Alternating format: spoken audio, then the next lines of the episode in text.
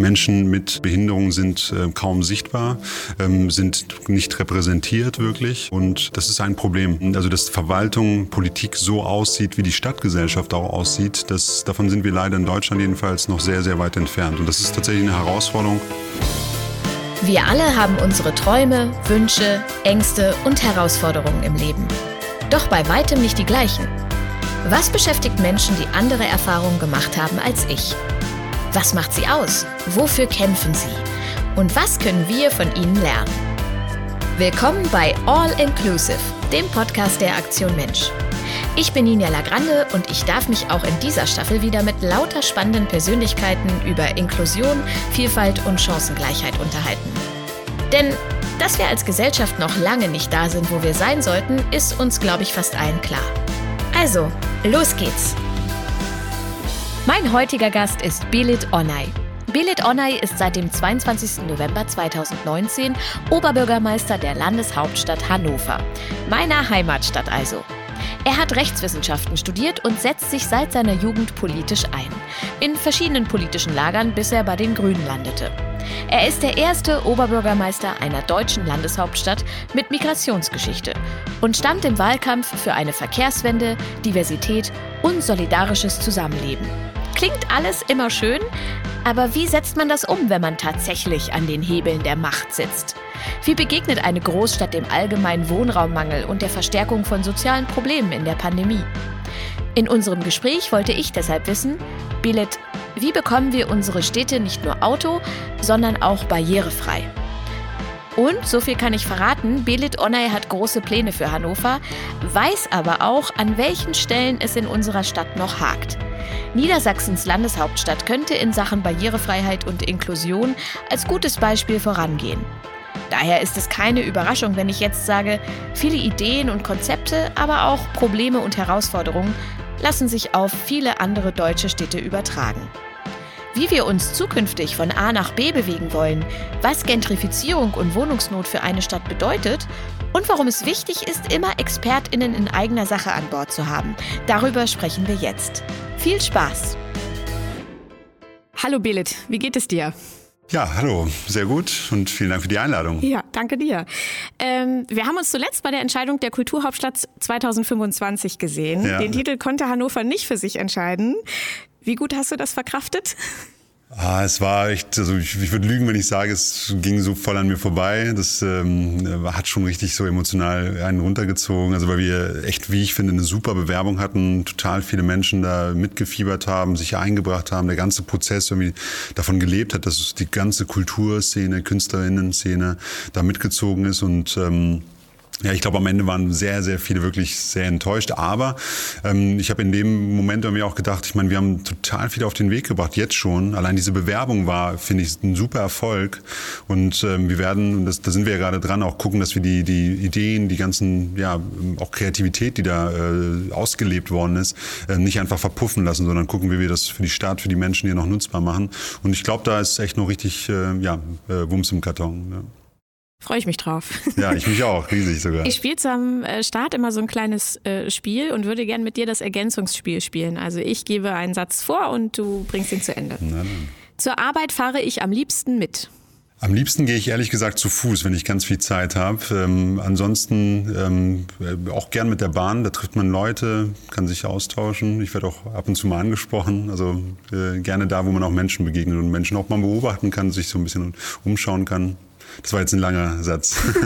ist das auch mal nervig, wenn man äh, angesprochen wird als OB, wenn man immer in der Öffentlichkeit unterwegs ist? Kommt drauf an, auf die Situation also, und auch auf die Ansprache. Also es gibt natürlich sehr freundliche Ansprachen, manche sind auch etwas kritisch, ist auch okay, also auch die ähm, sind ganz nett ähm, oder auch wichtig, aber ähm, kommt immer darauf an, wenn ich privat unterwegs bin mit, mit Kindern und irgendwie oder die Hände voll haben, gerade vom Einkaufen nach Hause kommen, dann will man sich irgendwie... So, jetzt hören Sie mir erstmal zu. Genau, dann versucht man irgendwie den Quark noch auszubalancieren, damit der nicht runter runterfällt sozusagen, aber gefühlt. Aber ähm, also es kommt immer auf die Situation an. Aber ich finde es grundsätzlich super. Also gerade jetzt hat man ja eh, also durch Corona und die Pandemie und den Lockdown total wenig Kontakt zu Menschen.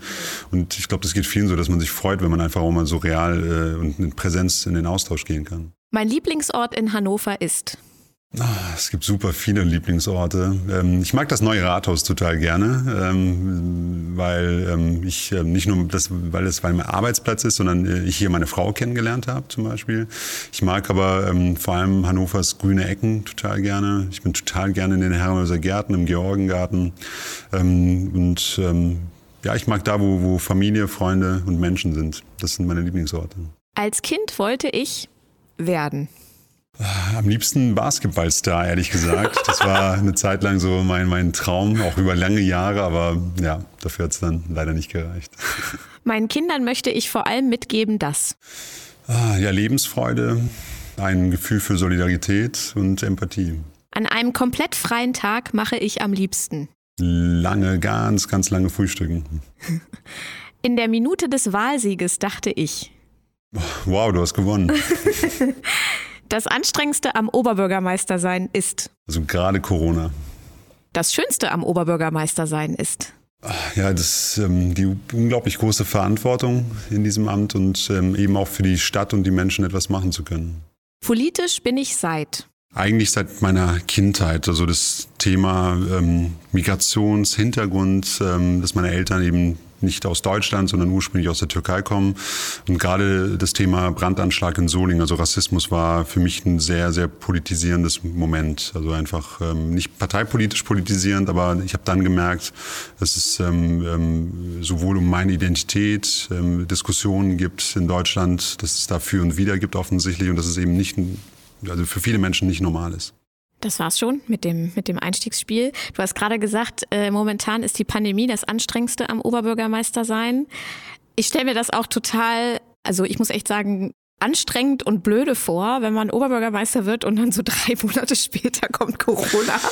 Ja, Wie lenkt man seine Stadt durch so eine Pandemie? Ja, das ist schon wirklich frustrierend. Also ich habe, ähm, ähm, das waren ja tatsächlich zwei, drei Monate, die total normal waren. Alles lief gut mit 100-Tage-Bilanz. Also ich kann mich da echt noch super dran erinnern. Das ist ja gerade ein Jahr her, mehr oder weniger.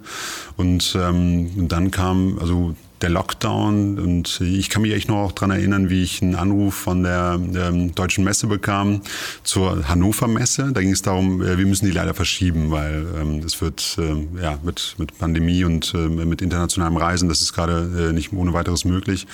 Und da habe ich gemerkt, okay, ähm, die Pandemie ist auch in Hannover angekommen. Und da ging es noch darum, wir verschieben nur etwas und nicht, wir sagen das für die nächsten anderthalb Jahre ab, wo wir mhm. jetzt ja heute stehen.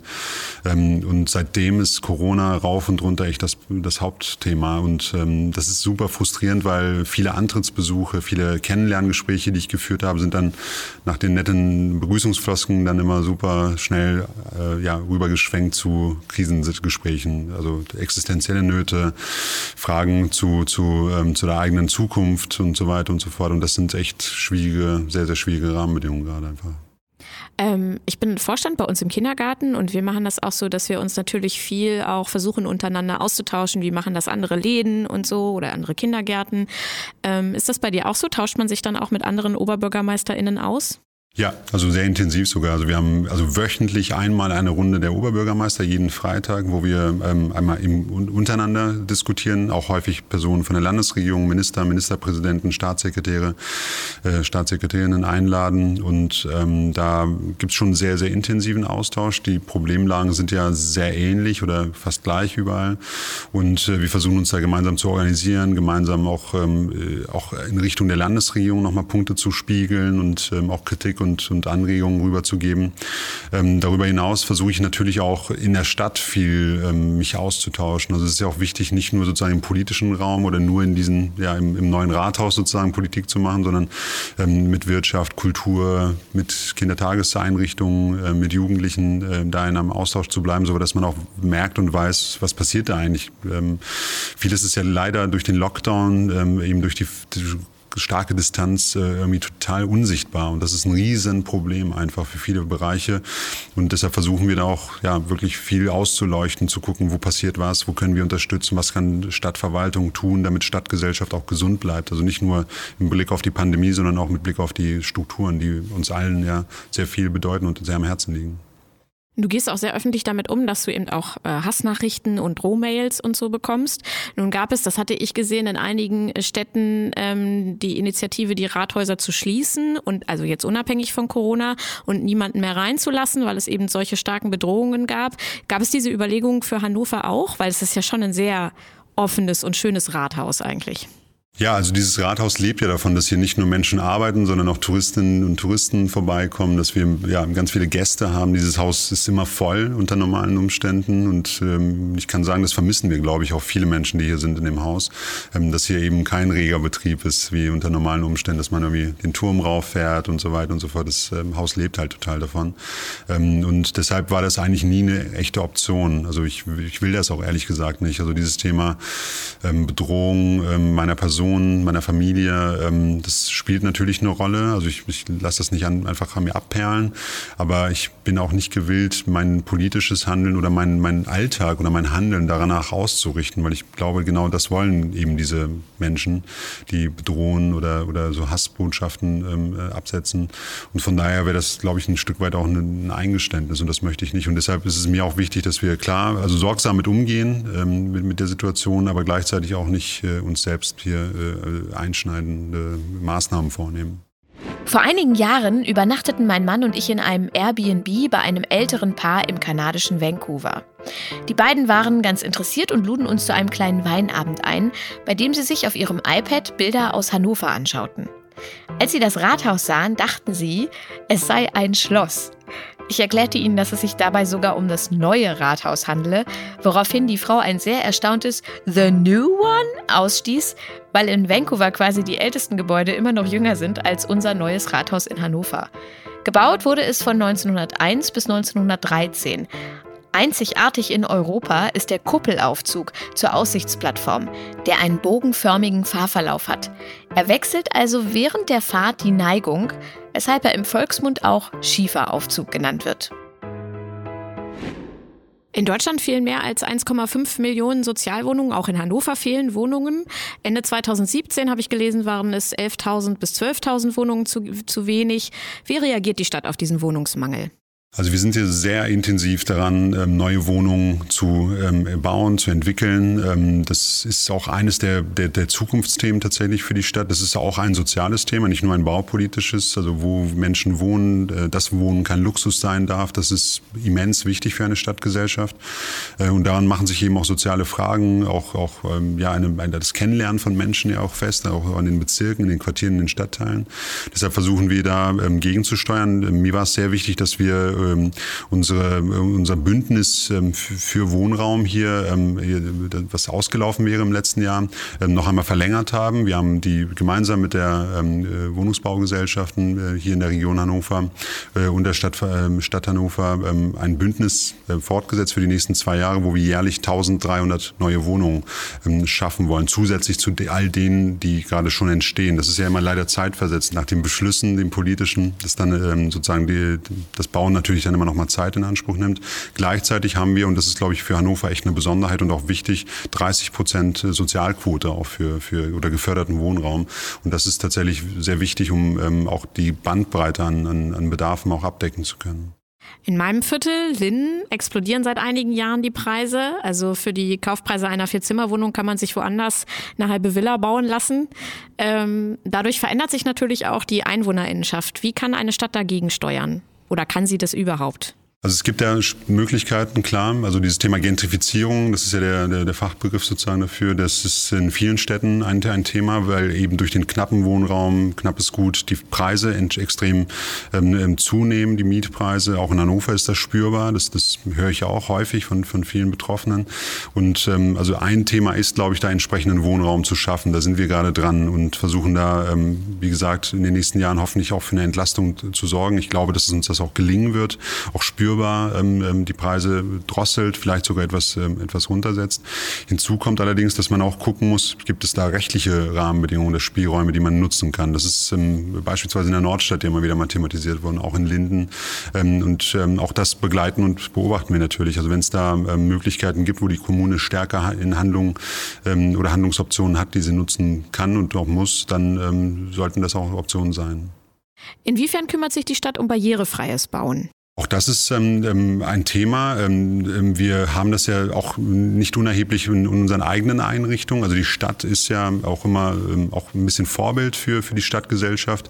Und deshalb ähm, sind ja auch die neuen Einrichtungen, also ich, ich denke da an die, die unsere Einrichtung am Schützenplatz zum Beispiel, das Ordnungsamt und die, das äh, neue Gebäude, auch da mit viel eben auch Barrierefreiheit, entsprechenden Räumlichkeiten, auch mit also genug Raum, um auch das abbilden zu können. Und das versuchen versuchen wir natürlich auch umzusetzen. Gleichzeitig ist das allerdings, und das sehen wir hier im neuen Rathaus, echt auch eine Herausforderung, gerade mit alter Bausubstanz, alten Gebäuden. Und wenn dann auch noch Denkmalschutz ins Spiel kommt, ist, ja, dann ist komplett vorbei. Genau, ist alle Hoffnung verloren. ähm, aber da versuchen wir auch ähm, ähm, sozusagen alle Spielräume und alle Möglichkeiten zu nutzen, weil ich glaube schon, dass das wichtig ist. Also das sind ähm, also Barrierefreiheit, das merken wir in, für viele Menschen in ganz unterschiedlichen Lebenslagen immer wieder ein Hindernis. Und ähm, also diese Frage von Mobilität, Bewegung in der Stadt ist eben auch eine grundsätzliche grundsätzliche Frage der Teilhabe und äh, daran darf es meines Erachtens nicht scheitern. Und ähm, klar, es ist immer auch, auch finanziell eine, eine, ziemliche Herausforderung, entsprechend bauen zu können, zu müssen. Aber ähm, dem versuchen wir gerecht zu werden. Nochmal zurück zu Corona. Ich habe so ein bisschen das Gefühl, ähm, seitdem wir ähm, viel zu Hause sind und so, lebt ist das Leben findet eher in den Vierteln statt, auch wenn ich da nicht in die Geschäfte gehen kann, aber ich bewege mich eher in meinem Viertel und bin eigentlich nie ähm, in der Innenstadt. Dieser Trend war ja vorher auch schon so ein bisschen da, dass die Leute nicht mehr so viel in die Innenstadt fahren. Was bedeutet das für die Innenstädte und wie kann man damit umgehen? Also die Innenstädte haben ja schon vor Corona extrem, ähm, ja, oder standen schon vor extremen Herausforderungen. Also die, die, der Onlinehandel, ähm, wenn man den nimmt, aber auch die, die Aufenthaltsfrage, also gehen Menschen eigentlich zum Treffen, um sich zu treffen in die Innenstadt oder treffen sich eben im Kiez oder in anderen Bereichen ähm, der Stadt, ähm, gibt es attraktivere Orte und das ist eine Herausforderung, vor der wir stehen. Deshalb hatte ich ja auch immer deutlich gesagt, also dieses Thema autofreie Innenstadt, das ich ja für die, für, für die Innenstadt Hannovers ähm, ähm, ähm, als Ziel bis 2030 ähm, ähm, gesetzt habe, das ist nicht nur eine Frage von Mobilität, sondern auch eine Frage von Aufenthaltsqualität. Also der, der, der ein entscheidende Punkt wird ja sein, gar nicht die Frage Autos ja oder nein, sondern die Frage, was machen wir eigentlich mit dem Raum, der, den die Autos dann freigeben für Menschen, für andere äh, Nutzbarkeiten. Und ähm, das ist der entscheidende Punkt. Und da wird es ganz äh, elementar darum gehen, wie diskutieren wir, ähm, also wir müssen diskutieren, was die Bedarfe sind für die Menschen, um auch gerne in die Stadt zu kommen. Häufig ist es so, dass eher ältere Menschen gerade in die Stadt kommen, um dort einzukaufen beispielsweise? Wie kriegen wir jüngere Menschen? Wie kriegen wir Menschen aus ganz anderen oder unterschiedlichen sozialen äh, Kontexten in die Stadt? Wie kriegen wir Kunst und Kultur, also gerade mit Blick auf die Kulturhauptstadtbewerbung, noch stärker in der Stadt präsentiert, sodass die Innenstadt auch attraktiv ist, dass Menschen gerne dorthin kommen, diesen Raum nutzen, beleben und die Innenstadt wieder aufleben lassen? Also wir müssen ein Stück weit zurück zu der eigentlichen, auch historischen Aufgabe von Innenstädten, nämlich als Treffpunkt für die Stadtgesellschaft zu dienen. Und ähm, auf diesen Weg machen wir uns gerade. Gibt es in Hannover auch konkrete Initiativen oder Ideen für so barrierefreies Bauen für Menschen mit Behinderung, aber auch generationenübergreifend zum Beispiel?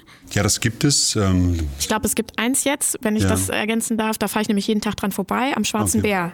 Äh, ja. Dieser Neubau, der ja, zum sehr Beispiel, äh, gemischt aber, ist. Ja, ähm, aber wir haben noch, noch ein weiteres auch von Hannover. Also das ist ja unser städtisches Wohnungsbauunternehmen. Damit haben wir auch eine wahnsinnige Steuerungsmöglichkeit. Das ist halt auch echt ein Fund, was ähm, im Unterschied zu anderen Kommunen der Fall ist. Ähm, aber wie gesagt, das ähm, Beispiel im Schwarzen Bären, also die Oberhöfe da. Also Hannover ist da sehr äh, dran. Und auch grundsätzlich haben wir ja auch bei den Wohnungen von Hannover so ganz ähm, äh, auch immer wieder dieses Thema Barrierefreiheit ist da eines, was da ähm, immer mitgedacht wird oder auch ähm, ganz oben anhängt. Also das ist auch politisch so gewollt und ich halte das auch für richtig.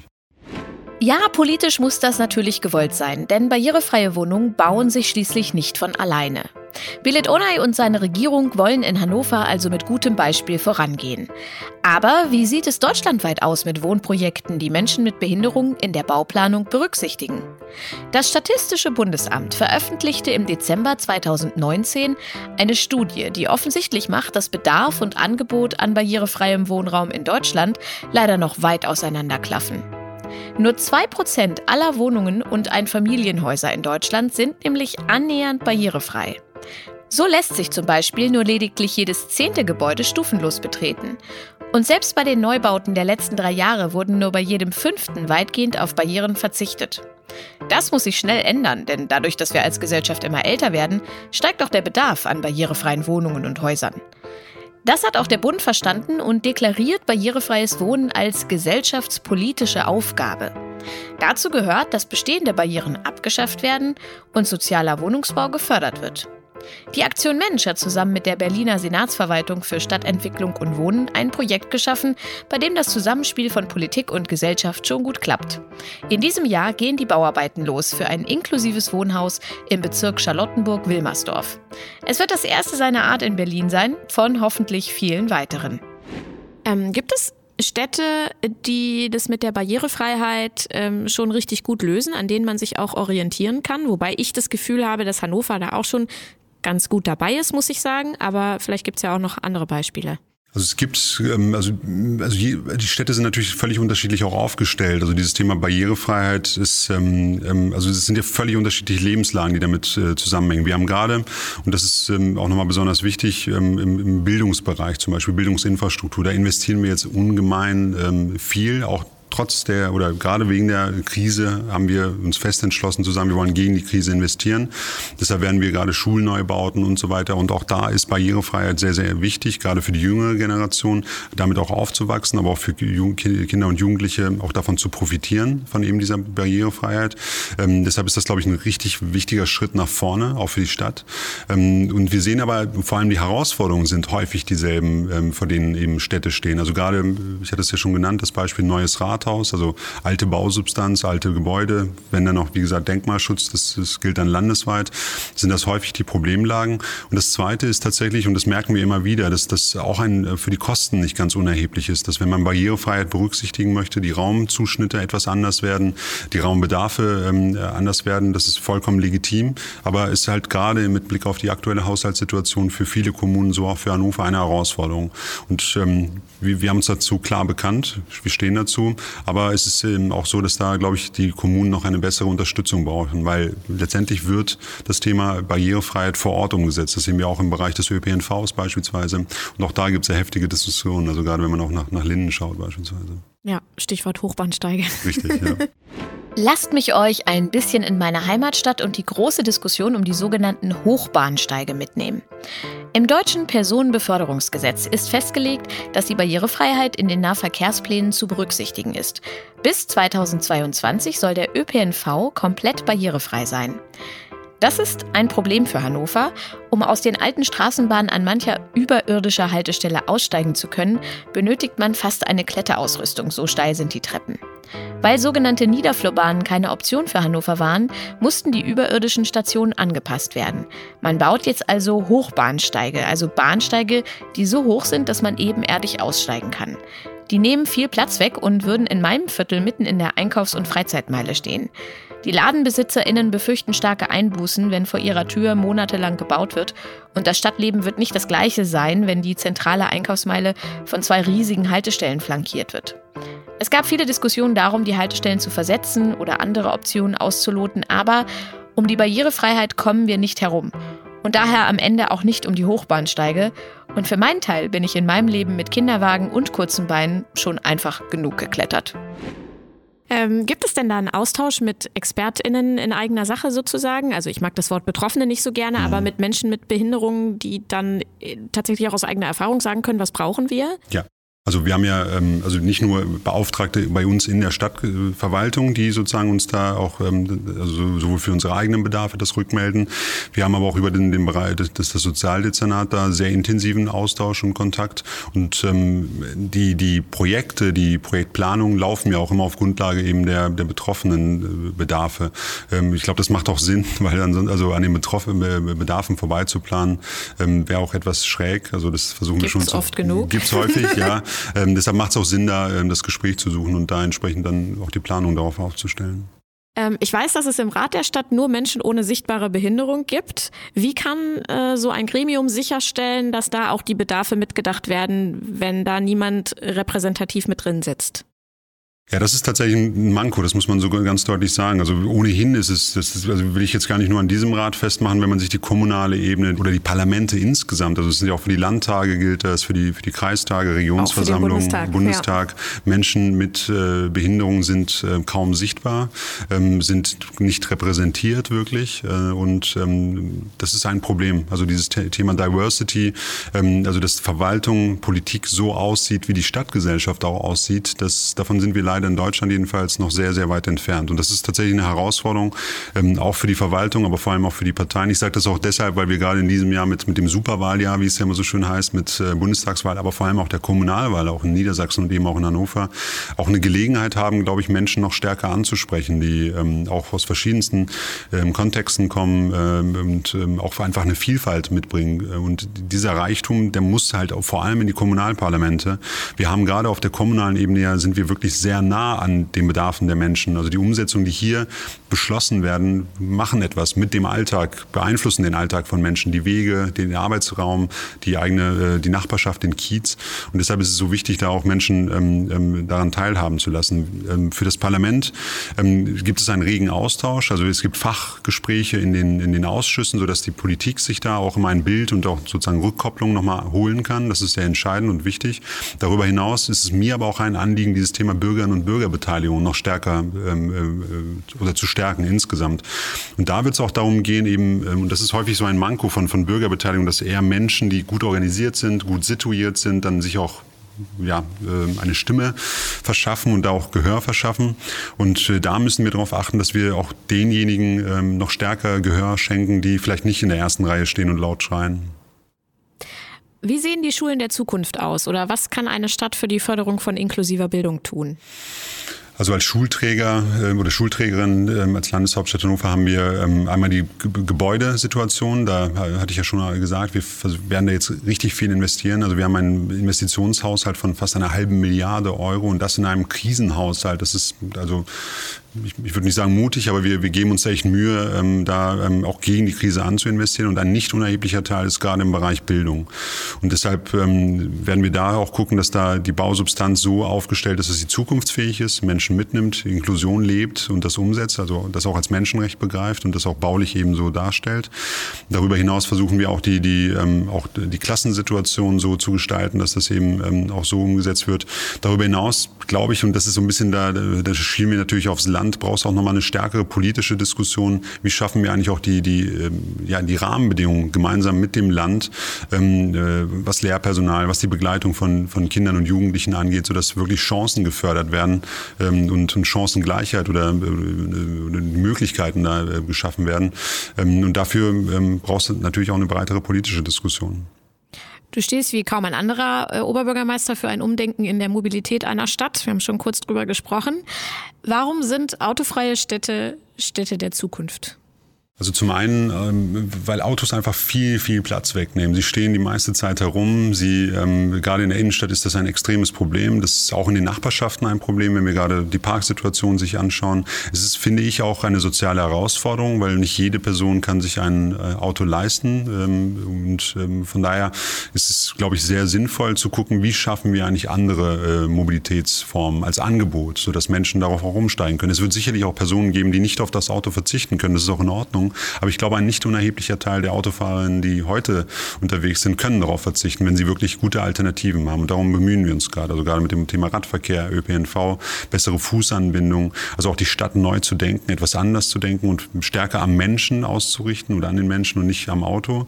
Das wird der, der, das ist, finde ich, einmal ein Zukunftsaspekt. Der andere Punkt ist ganz klar das Thema Klima. Wir merken jetzt schon, dass ähm, ja, Autos die Luft ähm, ähm, äh, verschmutzen, dem Klima schaden.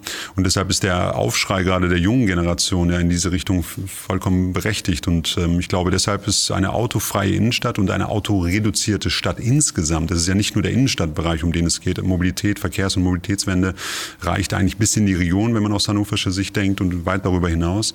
Gerade wenn man die Pendlerinnen und Pendler sich nochmal anschaut. Deshalb brauchen wir da gute Angebote, sodass Menschen gerne umsteigen und aufs Auto verzichten. Und ich glaube, es ist deshalb auch ein Zukunftsthema, Thema, weil es Lebensqualität bedeutet. Es ist angenehmer, nicht im Stau zu stehen und da Lebenszeit zu, zu vergeuden, sondern einfach die Stadt zu genießen und auch vielleicht den morgendlichen Weg zur, zur Arbeit.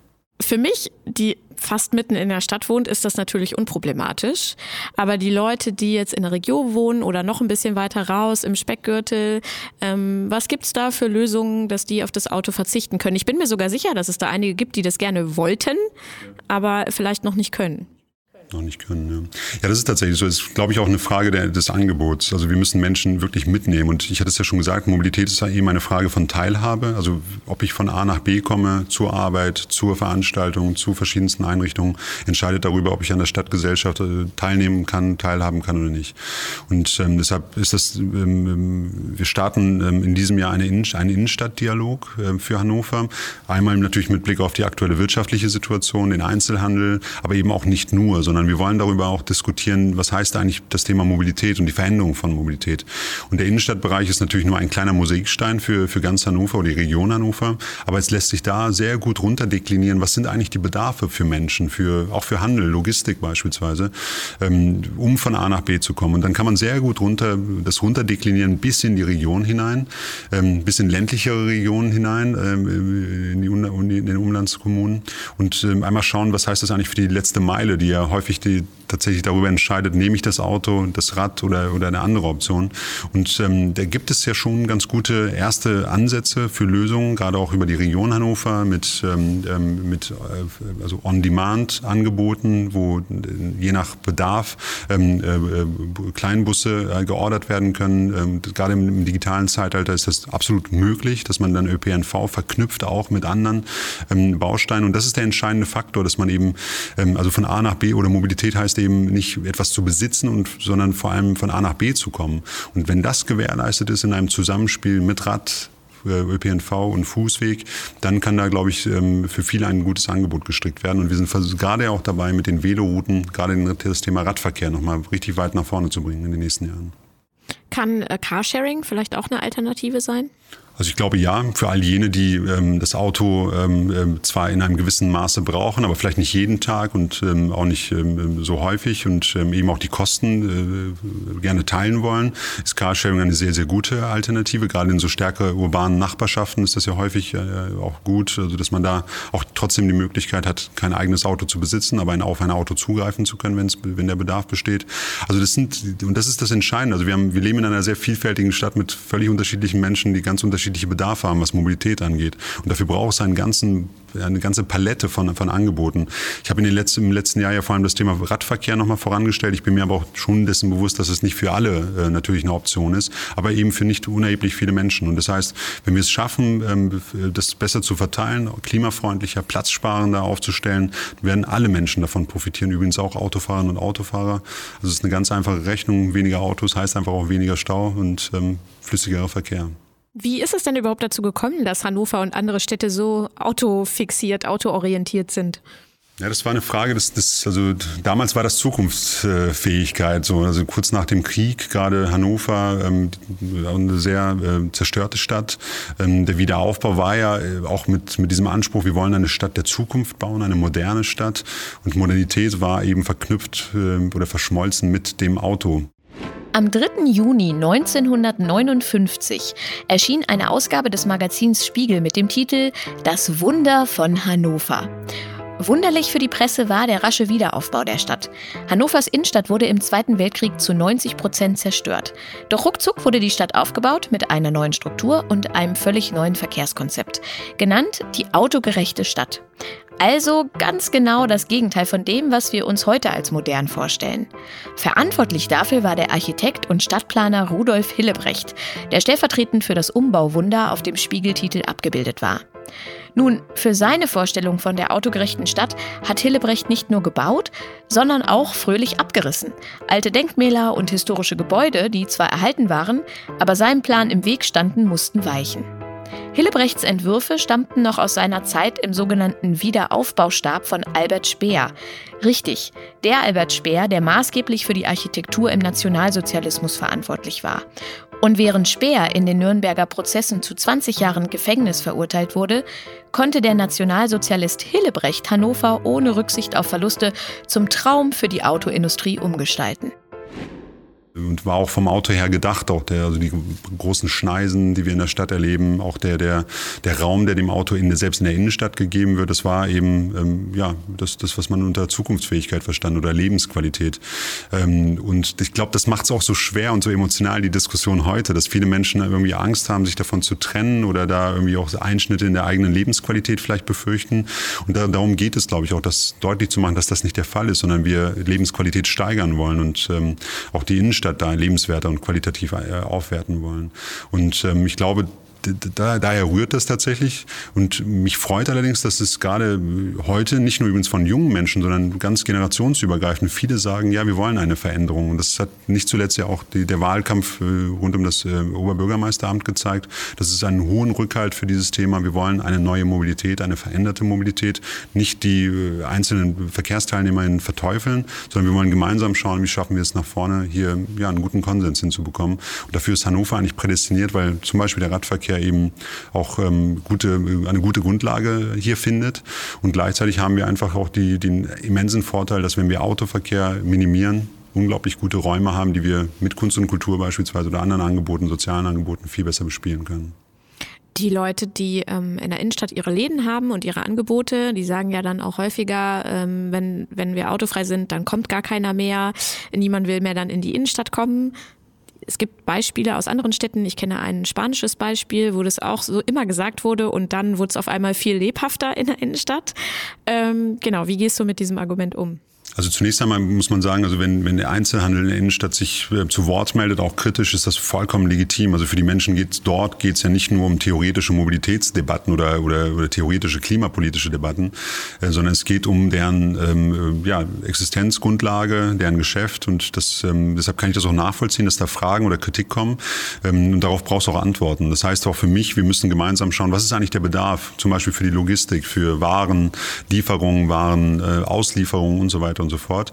Aber ich bin der festen Überzeugung, und das zeigen viele Städte in Europa, weltweit, da wo und übrigens auch in Hannover, also wenn man sich mal die Listermeile anschaut oder andere, auch die Fußgängerzone, die wir in Hannover haben, das ist doch der, der, der Anziehungspunkt, der Magnet ähm, für Menschen in die Innenstadt von Hannover zu kommen, weil man dort verweilen kann, flanieren kann, Menschen treffen kann.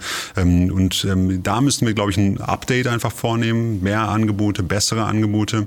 Und ich glaube, dass wir auch die Möglichkeit ähm, ähm also wir werden trotzdem ja Autoverkehr auch in die Innenstadt, also die Zufahrten ähm, auch ermöglichen. Es gibt ja gute Überlegungen auch, äh, die Parkhäuser mittelfristig wenigstens, äh, vielleicht auch langfristig weiterhin zu nutzen, also auch anfahrbar zu machen. Aber der eigentliche Innenstadtbereich soll autofrei werden, weil ich glaube, dass damit eine gute Qualität auch einhergeht. Und wir sehen das gerade auch, was das Kundenverhalten angeht, dass dort, wo Menschen beispielsweise eher mit dem Rad kommen, äh, vielleicht weniger im Einzelnen eingekauft wird, aber in der Gesamtbilanz mehr, weil die Frequenz sich einfach erhöht. Die Treue ist da, also dadurch, dass man da häufiger auch einfach die Nähe sucht. Und ich glaube auch, wie gesagt, wenn wir das Ganze flankieren mit guten Angeboten, sodass Menschen gerne die Innenstadt aufsuchen, dann wird da auch die Wirtschaft und der Einzelhandel davon profitieren. Alles andere ist, glaube ich, wirklich auch keine Alternative. Wir sehen ja gerade auch mit dem Onlinehandel, dass wir extrem unter Druck kommen. Und der Einzelhandel wird nie und nimmer ähm, einfach Amazon oder anderen äh, Online-Anbietern Konkurrenz machen können, was Angebotsvielfalt oder, oder einfach auch die, die, die Tiefe von Angeboten angeht. Wo wir Konkurrenz machen können, ist einfach die Aufenthaltsqualität, dass man gerne in die Stadt geht und dort dann auch konsumiert. Du hast gerade schon gesagt, Fahrradfahren ist dann auch am Ende nicht für alle äh, etwas. Ist eine autofreie Stadt gleichzeitig auch eine barriereärmere Stadt für Menschen mit Behinderungen, SeniorInnen und so weiter? Ich glaube ja. Also äh, zum einen das Thema Sicherheit. Also wir sehen ja allein schon bei den Verkehrskonflikten, die wir immer wieder haben, Verkehrsunfällen, dass immer sozusagen die Schwächeren äh, unter den stärkeren VerkehrsteilnehmerInnen leiden und die stärksten Verkehrsteilnehmenden sind Autos. Das ist einfach so. Und ich glaube, dass da gerade auch ähm, ähm, tatsächlich nochmal ähm, auch eine Sicherheit und auch äh, sozusagen eine bessere, bessere Rahmenbedingungen entstehen können. Ähm, also auch gerade Inklusion da ähm, gefördert wird an der Stelle. Gleichzeitig, und das ähm, müssen wir auch bessere Angebote ähm, eben auch im Bereich des ÖPNVs beispielsweise denken. Ähm, und wenn da noch Fragestellungen sind in der Innenstadt, die sich vielleicht auch heute noch nicht ganz auftun, aber in, der, in diesem Diskurs, in der, in der der Transformation noch ergeben, dann muss man darauf reagieren. Deshalb wollen wir auch in dem Innenstadtdialog auch eine möglichst breite Einbindung von ganz unterschiedlichen AkteurInnen, sodass wir ähm, eben auch aus dem Bereich ähm, der Menschen, die auf Inklusion noch stärker angewiesen sind, da auch ähm, eine Stimme haben und auch eine kritische Rückmeldung bekommen. Hier Leute, das müsst ihr mitdenken, da müsst ihr noch drauf achten, sodass diese Stadt auch inklusiv wird. Das ist eine Stadt für alle Menschen und nicht die Innenstadt des Oberbürgermeisters. Kleine Korrektur an dieser Stelle, weil ich mir sicher bin, dass Belit das auch so gemeint hat. Es gibt keine Menschen, die nicht auf Inklusion angewiesen sind. Inklusion ist ein Menschenrecht für Menschen mit Behinderung und für Menschen ohne Behinderung. Nur um das nochmal gesagt zu haben. Wer uns fleißig zuhört, weiß das eh. Wann konntest du zuletzt nicht auf das Auto verzichten? Ähm, Okay, gut. Das ist ja. schon eine lange Überlegung auf jeden Fall.